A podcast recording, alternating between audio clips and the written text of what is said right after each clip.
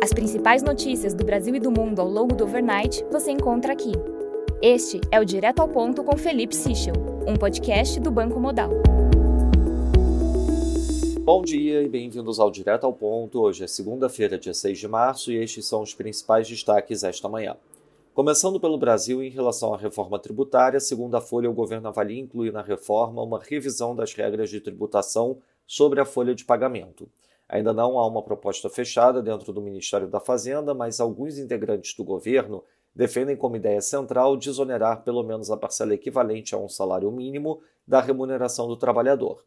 A contribuição previdenciária somou 564,7 bi no ano passado. Em relação ao desenrola, segundo a CNN, o programa deve englobar 36 milhões de brasileiros inadimplentes e deve ter um aplicativo próprio para que as pessoas endividadas consigam pactuar novas condições de pagamento com os bancos. Os detalhes do programa devem ser discutidos em reunião na manhã de hoje no Palácio do Planalto. Sobre o ministro Juscelino Filho, em encontro hoje, o presidente Lula deve cobrar esclarecimentos públicos do ministro das Comunicações sobre denúncias de utilização irregular de avião da FAB. A linha defendida pelo Planalto é para que o ministro adote um discurso favorável à transparência e se disponha a dar explicações tanto em entrevistas à imprensa quanto em audiência no Congresso Nacional, caso seja convocado a prestar esclarecimentos. Já os líderes da bancada do União Brasil na Câmara e no Senado emitiram nota ontem de apoio ao ministro e com críticas a presidente do PT, Gleisi Hoffmann.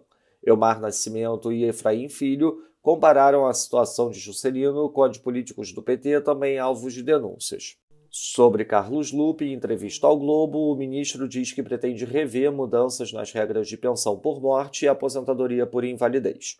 Passando para o setor internacional na zona do euro, Lagarde indica em entrevista no final de semana que a expectativa no curto prazo ainda é de inflação subjacente pressionada. Na França, o Lemer afirma que varejistas chegaram a um acordo para reduzir preços e suavizar a disparada inflacionária. Na Suíça, o CPI de fevereiro teve leitura de 3,4% year over year, acima do esperado 3,1% e da leitura anterior 3,3%. Na China, como indicado em nosso Before Market Opens de ontem, o premier Li Keqiang sinalizou um crescimento em torno de 5% para o país esse ano. Já o vice-chair do planejador estatal chinês afirmou que a economia do país está melhorando continuamente. Em entrevista na Fox, Mark Mobius afirmou que o governo chinês está prevenindo que ele retire fundos de sua conta em Xangai. Na Coreia do Sul, o CPI de fevereiro variou 0,3% no mês, abaixo do esperado 0,4% e da leitura anterior de 0,8%. Já na Ucrânia, segundo a NBC, dois pilotos ucranianos estão nos Estados Unidos para treinamentos em caças F-16 e autoridades aprovaram a chegada de ao menos mais 10 pilotos para programas similares.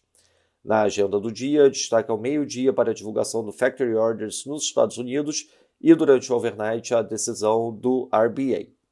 Nos mercados, o dólar index avança 0,07%, o peso mexicano desvaloriza 0,18%, enquanto o ramo sul-africano desvaloriza 0,52%.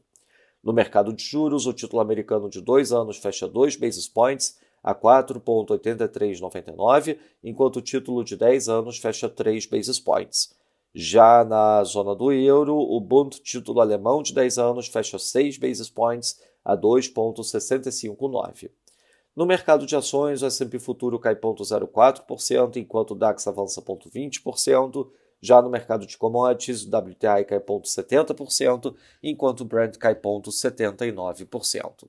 Lembrando a todos que os principais destaques do final de semana foram divulgados ontem em nosso Before Market Opens. Essas foram as principais notícias do overnight. Um bom dia a todos. Até o nosso próximo podcast direto ao ponto do Banco Modal amanhã.